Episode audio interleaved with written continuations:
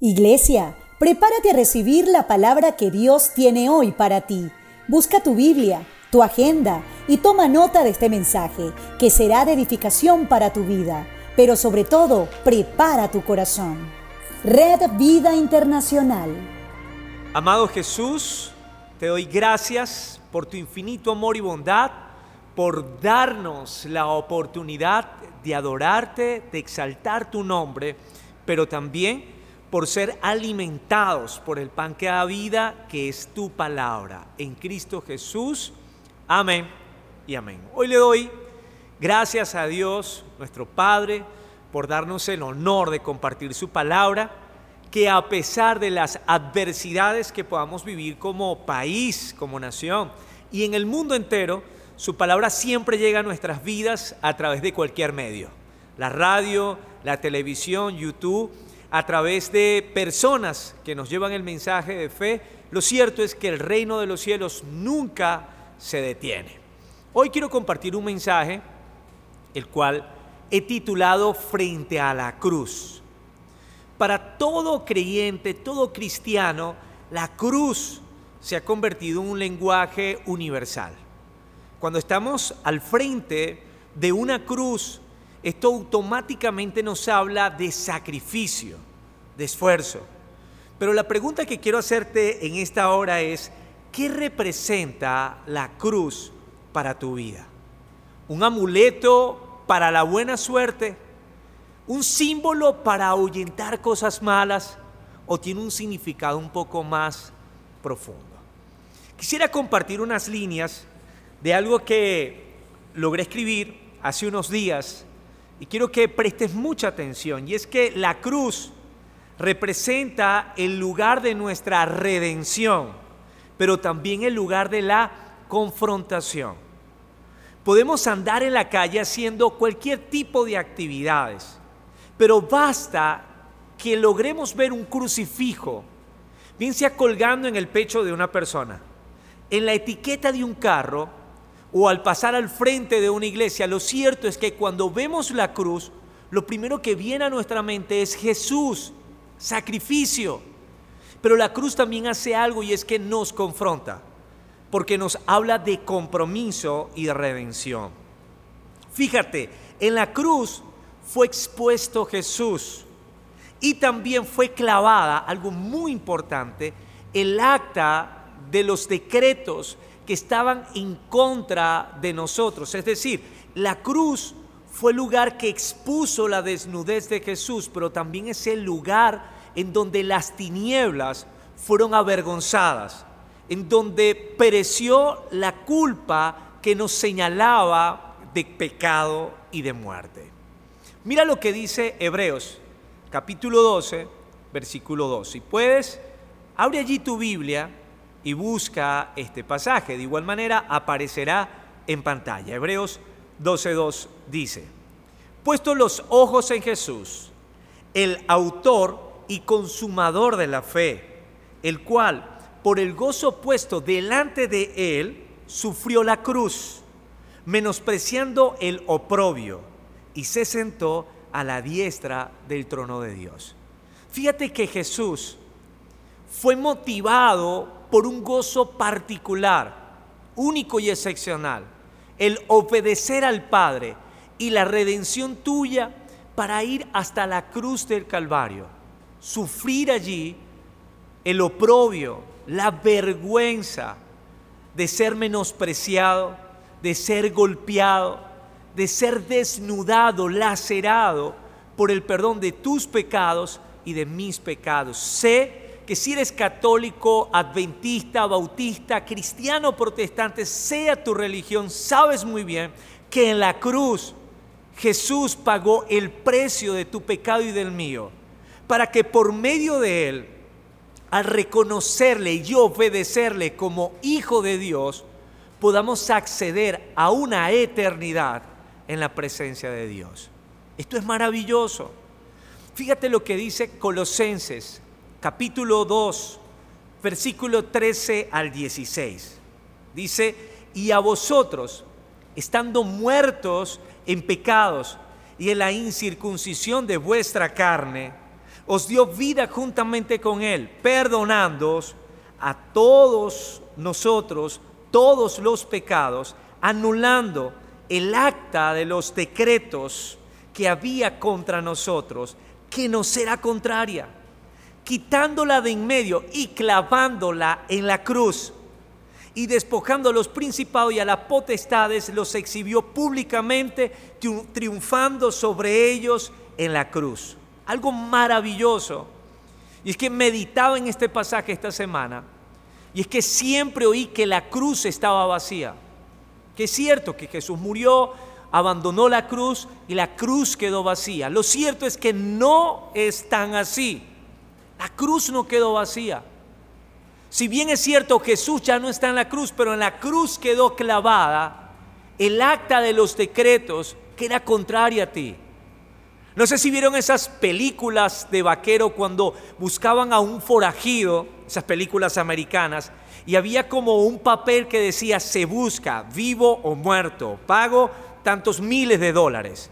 Y cuando un sheriff o un funcionario o un recompensa lograba capturar a esa persona que era buscada, ¿qué hacía? Llegaba a la comandancia de la policía de ese condado, de ese pueblo, clavaba el papel ¿Se acuerdan de esas películas, verdad? Clavaba el papel de la persona que buscaban, de ese forajido, y lo clavaban con un cuchillo como diciendo, ya esta persona está muerta, así que páguenme la recompensa.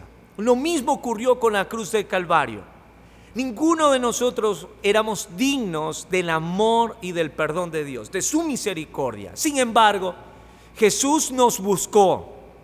Y Jesús, ¿qué hizo? En vez de llevarnos a nosotros ante el sheriff, el juez y decirnos que éramos culpables y matarnos, Jesús llegó y dijo, yo asumo la deuda de esta persona que cometió la falta, yo asumo el error y yo pagaré por su error. Entonces dejó de estar tu cara o tu nombre en ese papel de culpa y apareció la cara y el nombre de Jesús. Jesús hizo esto no solo por mí, lo hizo por cada una de las personas que hoy nos ve por internet, que hoy nos ve por televisión, que escucha la radio y aún a los que no están escuchando este mensaje, Jesús también pagó el precio por cada uno de nosotros en la cruz del Calvario. Cada vez que miro una cruz veo mi culpa, cada vez que miro la cruz no la veo vacía, cada vez que miro la cruz me veo allí reflejado, veo a alguien que merecía estar allí y que por el amor de Dios fue librado de ese castigo.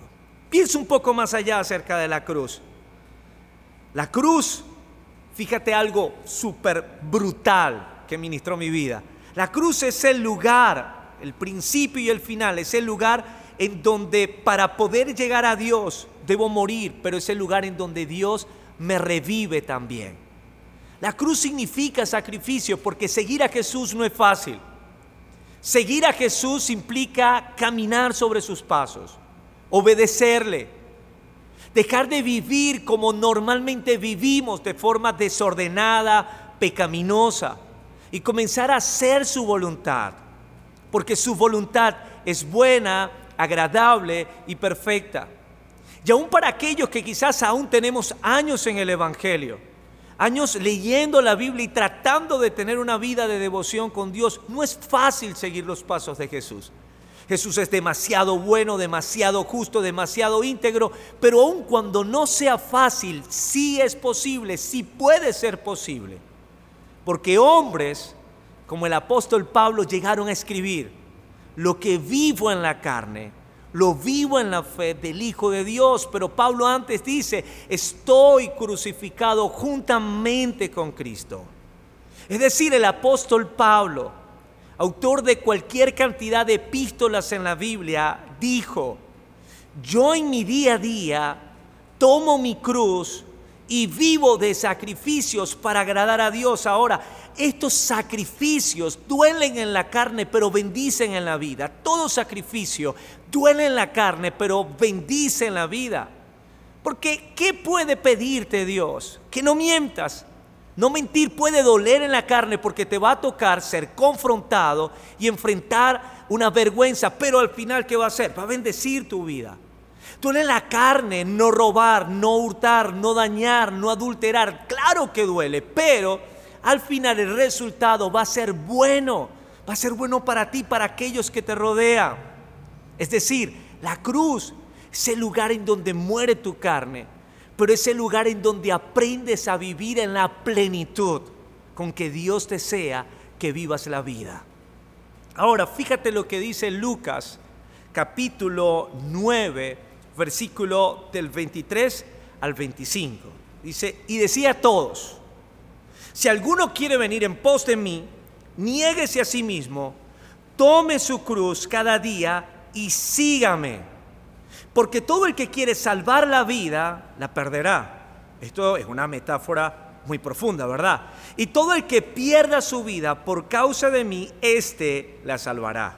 Pues, ¿qué aprovechará el hombre si gana todo el mundo y se destruye y se pierde a sí mismo? Jesús, más allá de querer decir que para ser discípulo de Él tienes que morir por suicidio, que alguien te mate, Jesús lo que quiere decir es que cada uno de nosotros, cuando le conocemos, tenemos una vida. Llámese vida, círculo social, hábitos de vida, relaciones laborales, formas de vivir, criterios, gustos, placeres. Cuando llegamos a Jesús, ¿sabes qué ocurre? Él tiene una vida diseñada para ti, en la que no cabe la mentira, en la que no cabe el engaño, en la que no cabe la muerte, la enfermedad, es una vida buena. Te pregunto, ¿qué cosas malas puede presentarte Dios? Si Dios es tan maravilloso. Es la representación misma del amor. Dios es la esencia de la paz, es la justicia, es la integridad, es la santidad. No existe nada en el mundo y fuera del mundo que pueda compararse con lo maravilloso y lo bueno que es Dios. La pregunta, ¿qué te puede pedir Dios? ser igual a Él, intentar disfrutar de las cosas que Él disfruta. La pregunta es si lo logras hacer, si lo logras compartir. ¿Generará algo malo en tu vida? ¿O transformará tu vida para que sea completamente maravillosa, buena y extraordinaria, como nunca antes lo ha sido?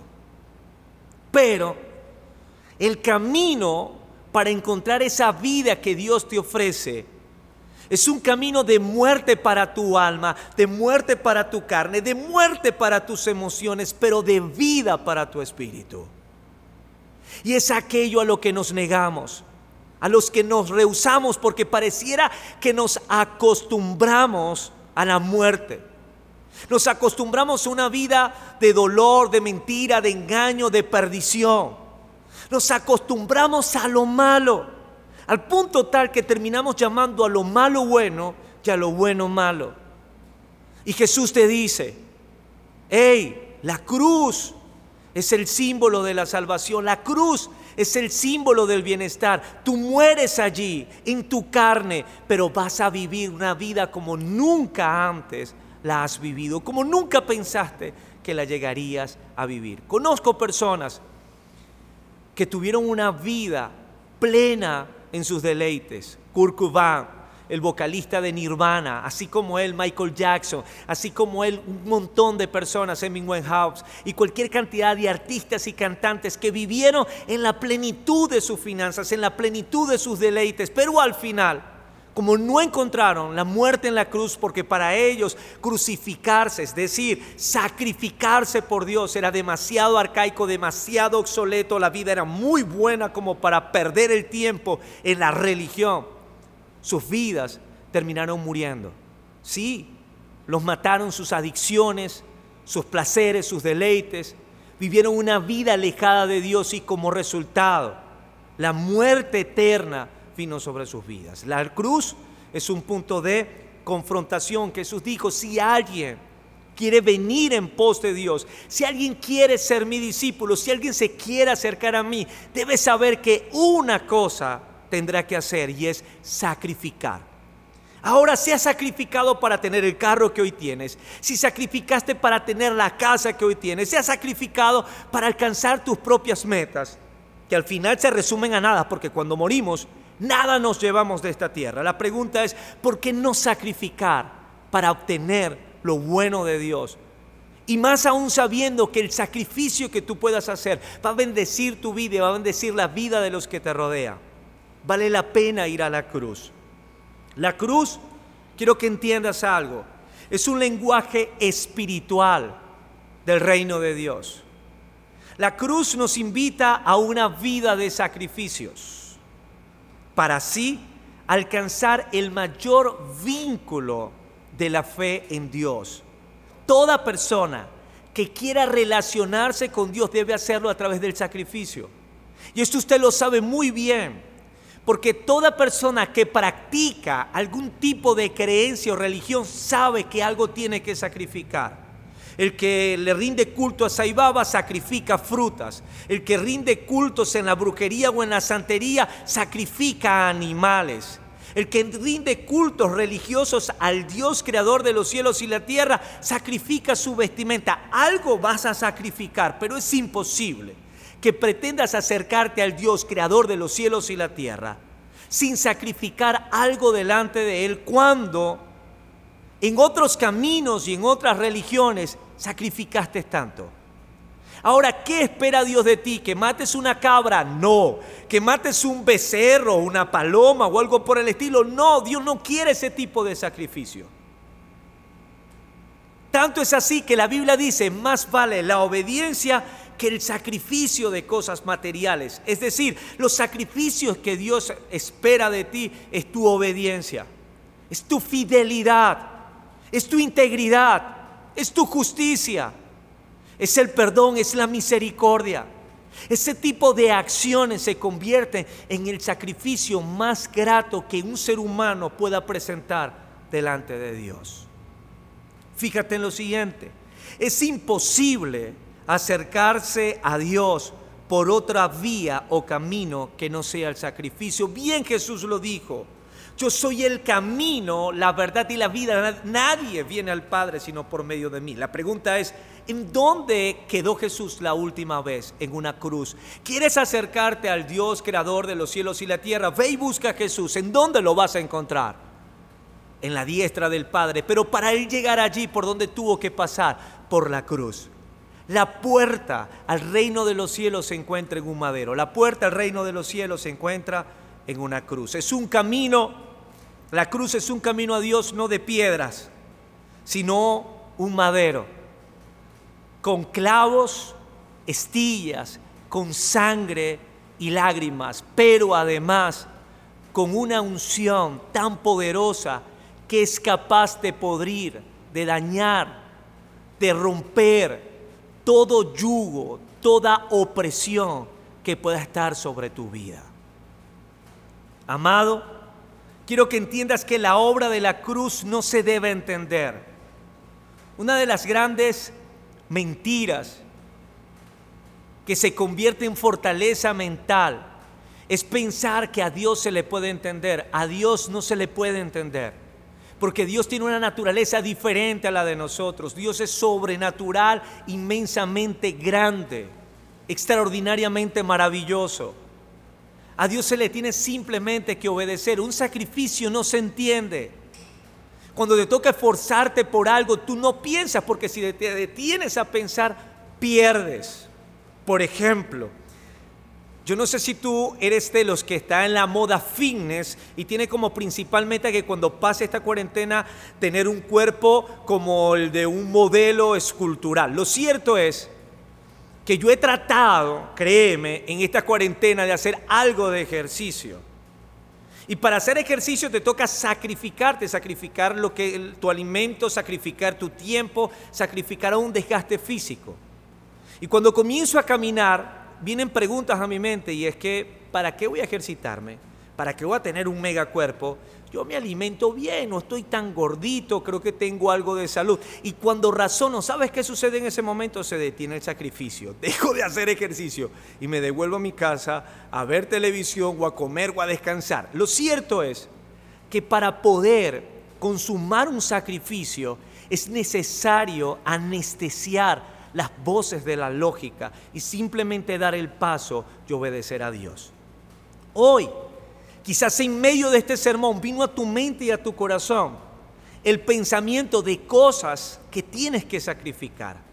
tiempo para Dios, dedicación para Dios, objetos, cosas, personas, pero enseguida tu mente razona y dice, no, no sacrifiques, no es necesario, y si Dios no existe, y si todo es mentira. Y esa lógica enseguida anula la acción más importante que debe tener todo ser humano para poder relacionarse con Dios, sacrificar. El sacrificio para muchos es locura. Primera de Corintios, capítulo 1, versículo 17 al 19 dice, pues no me envió Cristo a bautizar, sino a predicar el Evangelio no con sabiduría de palabras para que no se haga vana la cruz de Cristo. Porque la palabra de la cruz es locura a los que se pierden, pero a los que se salvan, esto es, a nosotros, es poder de Dios, pues está escrito, destruiré la sabiduría de los sabios y desecharé el entendimiento de los entendidos. El sacrificio o el abstenerse es un hábito que todo creyente debe practicar. El sacrificarse y el abstenerse de algo para muchos es una pérdida de tiempo, pero he aprendido que todo lo verdadero, todo lo justo, todo lo honesto, todo lo verdadero viene por consecuencia del sacrificio que hasta una madre para poder tener un hijo, que es algo sumamente maravilloso, debe sacrificar su cuerpo llevando ese bebé durante nueve meses en su vientre, experimentando cambios hormonales de todo tipo y aún en el momento del alumbramiento va a padecer dolor. Y luego de allí viene la época o el tiempo de recuperación que es difícil físicamente y aún emocional para ellas. Todo eso para tener un bebé en su vientre, en sus brazos y el resto de su vida acompañándole a su lado. Aún para el simple hecho natural de tener un hijo, alguien se tiene que sacrificar. No puedes pretender tener éxito en la vida sin sacrificio y esfuerzo. No puedes pretender que te vaya bien en la vida sin tener sacrificio y esfuerzo todo lo bueno, todo lo justo, todo lo honesto que puedas alcanzar en tu vida va a ser el resultado de los niveles de sacrificio que puedas imprimir. Quiero leerte lo que dice Gálatas capítulo 6, versículo 12. Todos los que quieren agradar en la carne, estos os obligan a que os circuncidéis solamente para no padecer persecución a causa de la cruz. Quiero ilustrarte brevemente el contexto de este pasaje.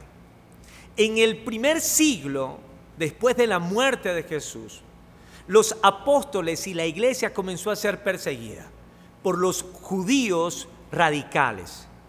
Y es que cuando alguien confesaba a Jesús, los judíos radicales rasgaban sus vestiduras y apedreaban a los cristianos, los perseguían y los apedreaban. Esteban, de hecho, padeció muerte a causa de la persecución. El apóstol Pablo fue un perseguidor de la iglesia. Lo cierto es que algunos cristianos comenzaron a jugar al vivo.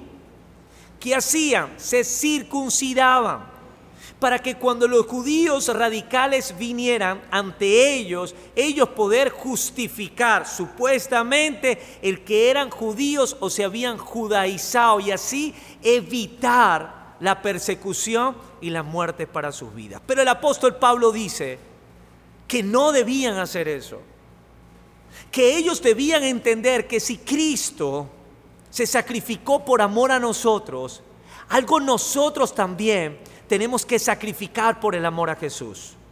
En este tiempo, iglesia, no te calles. En ese tiempo predica a tiempo y fuera de tiempo.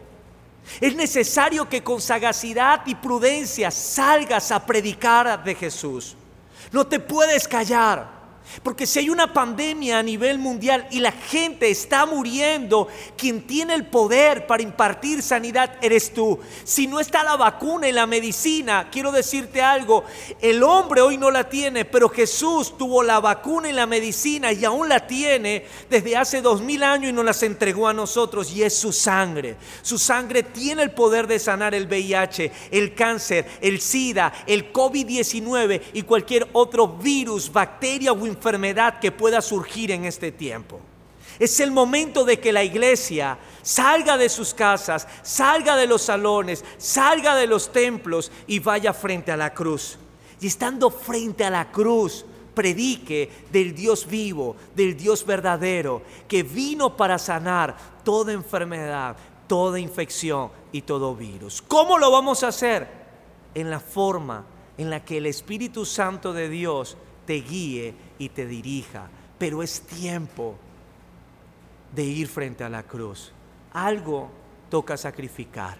Jesús dijo, en el mundo tendréis aflicciones, pero no temas, yo he vencido al mundo. Hoy te invito a que te levantes, que te levantes en lo espiritual, que entiendas que serás perseguido por defender la cruz, por ir a la cruz y por permanecer allí frente a la cruz.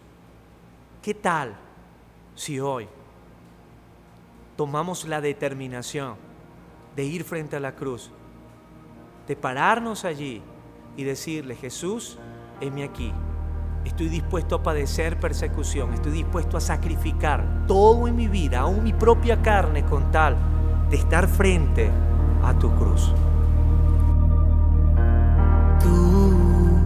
Rey Salvador, diste vida, me diste amor. Tu sangre, el precio pagó, la fuente de vida a mi vida llegó. ¿Cómo fue que yo, sin darte nada,